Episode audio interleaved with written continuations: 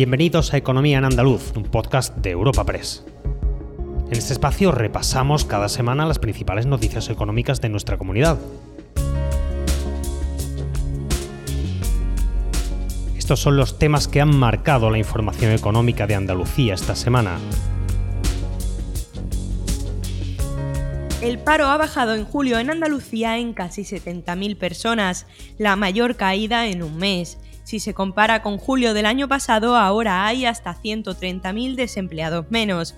Por su parte, la Seguridad Social ha cerrado el mes también con una bajada de afiliados, con 2.250 ocupados menos. Por otra parte, el Consejo de Gobierno ha dado luz verde al decreto ley por el que se crea la nueva agencia Andalucía Trade, que resulta de la fusión de cuatro entidades públicas. Estas han sido algunas de las noticias más destacadas en el ámbito económico.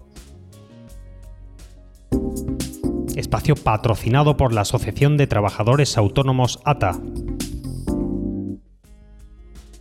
Casi 70.000 personas han salido de las listas del paro en julio, un descenso del 7,7% y la mayor caída de la serie histórica. Por tanto, la cifra de desempleados en Andalucía se sitúa en 828.496.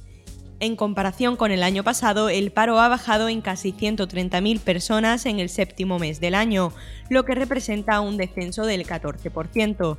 A pesar de ello, la Seguridad Social ha cerrado julio con una bajada de 2.050 afiliados en Andalucía el secretario general de Empleo, José Agustín González, ha apuntado que estos datos indican que se está recuperando empleo, pero ha pedido prudencia, porque son datos influenciados por grandes cifras de destrucción de mercado laboral. El paro ha cerrado julio con el mayor descenso en un mes de toda la serie estadística y ha disminuido en todos los sectores, no solo en servicios, con unos datos cercanos a la cifra de parados de febrero de 2020, convirtiendo a Andalucía en la comunidad autónoma que más descenso de parados ha aportado, ya que uno de cada tres que han dejado el desempleo son andaluces. Escuchamos al secretario general de Empleo. Significa que nos estamos aproximando cada vez más a cifra prepandemia. De hecho, ya mejoramos el dato de marzo de 2020 es decir, incluso previa prepandemia. Y estamos tan solo a, más de 20.000 parados, 21.732 parados de las cifras de febrero de 2020. Pero es que además, comparándonos con el resto de España, Andalucía es la comunidad autónoma en la que más baja el paro en términos absolutos, aportando uno de cada tres parados menos en todo el país. Y es muy destacable que el paro no solamente baja en el sector servicios, sino que tiene un buen comportamiento en todos, en el resto de sectores, ya que se produce un descenso de más del 3% en todos los sectores. La Confederación de Empresarios de Andalucía, la CEA, ha demandado que en los próximos meses y una vez finalizado el periodo vacacional se tomen medidas y actuaciones que refuercen el crecimiento favorable al empleo y que faciliten la adaptación de las empresas a la realidad económica en cada momento. Ha valorado que el sector servicios andaluz continúa consolidando su evolución positiva, puesto que protagoniza un mes más el mayor descenso del paro, con gran diferencia respecto a los demás. Por su parte, Comisiones Obreras ha exigido al gobierno andaluz que las ayudas que vienen de Europa se destinen a políticas activas de empleo para crear puestos de trabajo de calidad. La secretaria de Mujer de Comisiones Obreras de Andalucía, Patricia Laguna, ha pedido cambiar la tónica constante de la contratación temporal por una contratación que sea estable. Necesitamos una reforma, unas reformas estructurales que nos permitan que ese, esa salida del paro sea una salida del paro pero de manera estable. Vemos como los meses de junio y julio eh, son meses en los que, bueno, mm, basados en el sector turístico, eh, salen las, las personas del paro, vemos cómo son trabajos inestables. El número de autónomos andaluces afiliados al RETA se ha cifrado en julio en 561.150, un dato que supone un incremento de 809 personas con respecto al mes anterior. Rafael Amor, el presidente de la Asociación de Trabajadores Autónomos de Andalucía, ha valorado que el mes de julio aporta datos positivos en la comunidad andaluza. En Andalucía, a pesar de la incertidumbre que nos provoca la, la pandemia, nos trae que el mes de julio con unos datos positivos, 810 autónomos más. Eh, esta comunidad es la comunidad líder en crecimiento de autónomos, donde tenemos más empleo, menos paro y más autónomos. Eh, no obstante, tenemos que ser muy prudentes porque tenemos aquí esa quinta ola que puede dar al traste con todas las expectativas para, para los siguientes meses y para finalizar el año. El Consejo de Gobierno ha aprobado el decreto ley por el que se crea la Agencia Pública Empresarial para la Transformación y el Desarrollo Económico de Andalucía, TRADE, que resulta de la fusión de cuatro entidades públicas, Agencia de Innovación y Desarrollo de Andalucía, Agencia Andaluza del Conocimiento, Agencia Andaluza de Promoción Exterior, Extenda, y la Fundación Andalucía Emprende. El consejero de Transformación Económica, Rogelio Velasco, ha destacado el papel de Trade en la reducción de entes instrumentales. El 2 de febrero pasado tuvieron lugar los inicios de los trabajos para agrupar las cuatro agencias que he mencionado antes dentro de la agencia Trade. Las auditorías que hemos ya conocido y son públicas nos han venido a dar la razón. Existen efectivamente duplicidades, existe falta de aprovechamiento de sinergias, existe falta de trazabilidad en muchos de los procedimientos burocráticos y esto es una consecuencia directa del que exista cuatro agencias que, aunque tienen en parte responsabilidades individuales y especializaciones, pero comparten con las otras agencias procedimientos, procesos. Además, la Junta ha pedido a los trabajadores de las empresas públicas que estén tranquilos porque, según asegura, no tienen intención de privatizar nada.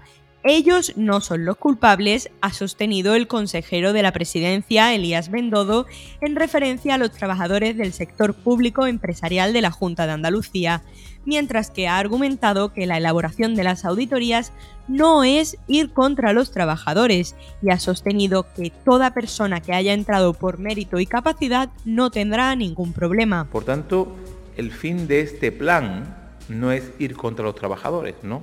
sino ordenar lo que el socialismo dejó manga por hombro. Por tanto, en ese plan, eh, como ustedes pueden comprobar hoy, veremos que entes se eliminan, se fusionan o se reformulan. La creación hoy de eh, Trade elimina cuatro entes, pero los trabajadores siguen y a partir de ahora con el nuevo ente se empezará a ver eh, las nuevas estrategias de la empresa y si hace falta más personal o menos personal. Eso pasará en todos y cada uno de ellos. Por tanto, el mensaje es claro.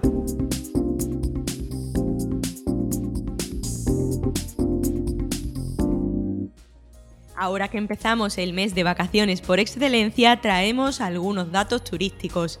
La media de ocupación en Andalucía ha estado por encima del 70% en julio, mientras que en agosto se prevé que se sitúe por encima del 80%.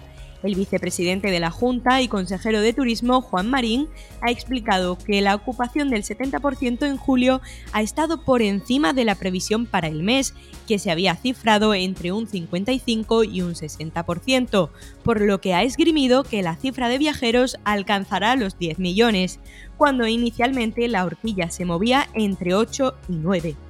Antes de apuntar que la buena noticia es que se consolida el turismo de interior, Marín ha afirmado que octubre será un mes igualmente bueno en la misma tónica que septiembre. Parece confirmarse en los sistemas que tenemos de información es que eh, octubre, septiembre, octubre van a ser meses también eh, muy por encima de las previsiones iniciales y que empezamos a acercarnos a cifras ya del año 2019. Así que esperemos que sigamos conteniendo esta esta nueva situación que está provocando la cepa delta y que todos seamos responsables y que podamos seguir manteniendo la actividad económica como hasta el momento. Y en esta misma sintonía, la facturación de las agencias de viaje en Andalucía ha crecido un 160% en el periodo estival de 2021 con respecto al año anterior, gracias a un turismo nacional de interior que ha salvado la temporada y con unos niveles que supone todavía una caída entre el 60 y el 70% frente al verano de 2019. El vicepresidente de las agencias de viajes andaluza, José Manuel Lastra, ha explicado que Andalucía es el destino preferido de los españoles, con unos datos estacionales de ocupación entre el 60 y 70% y con niveles de casi el 80% en turismo de interior y rural, un turismo de litoral del 70% y urbano del 50. En cuanto al comportamiento del turismo en Andalucía durante el mes de julio, las informaciones que nos llegan es que el nivel de ocupación ha estado en torno al 60-70%, lo cual es un nivel muy aceptable debido a la situación. Eh, dicha ocupación es mayoritaria por parte del turismo nacional y seguimos a la expectativa de que el turismo internacional se recupere, aunque entendemos que eso no va a ocurrir Cerramos con el debate que se ha suscitado en los últimos días con la posibilidad de que los locales de ocio nocturno exijan el certificado COVID o una prueba negativa para acceder a su interior. El certificado COVID digital de la Unión Europea, en vigor desde el 1 de julio en todo el territorio nacional, recoge la pauta de vacunación, el certificado de recuperación de COVID o una prueba negativa en las últimas 72 horas. Por su parte, los empresarios del ocio nocturno han exigido un plazo para poder aplicar las nuevas medidas de forma efectiva y que se levanten las restricciones en el interior al considerar ellos que son espacios seguros libres de COVID para evitar botellones y se vuelven los negocios más atractivos. Juan Rambla, el vicepresidente de Andalucía de Noche, ha reclamado un aplazamiento por entender esta medida como precipitada y también debido a que la mayoría de la clientela, los jóvenes a partir de 18 años, están empezando ahora con la pauta de vacunación. Necesitamos sentarnos con la Junta para ver cómo se van a llevar a cabo estas medidas, qué plazo de tiempo necesitamos para, eh, para ponerla en funcionamiento, porque si acaban de empezar a vacunar a la población de más de, de 18 años y hasta que no le pongan la segunda dosis necesitan al menos tres semanas, no se puede poner en marcha esta medida todavía porque la mayoría de la población no está vacunada. Lo segundo, los test. ¿Cómo se van a llevar a cabo estos test? ¿Dónde se van a realizar?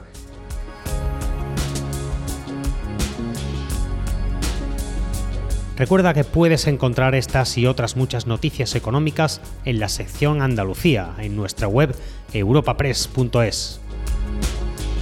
Puedes suscribirte a este programa y al resto de podcast de Europa Press a través de Spotify, Apple Podcast, Evox o Google Podcast.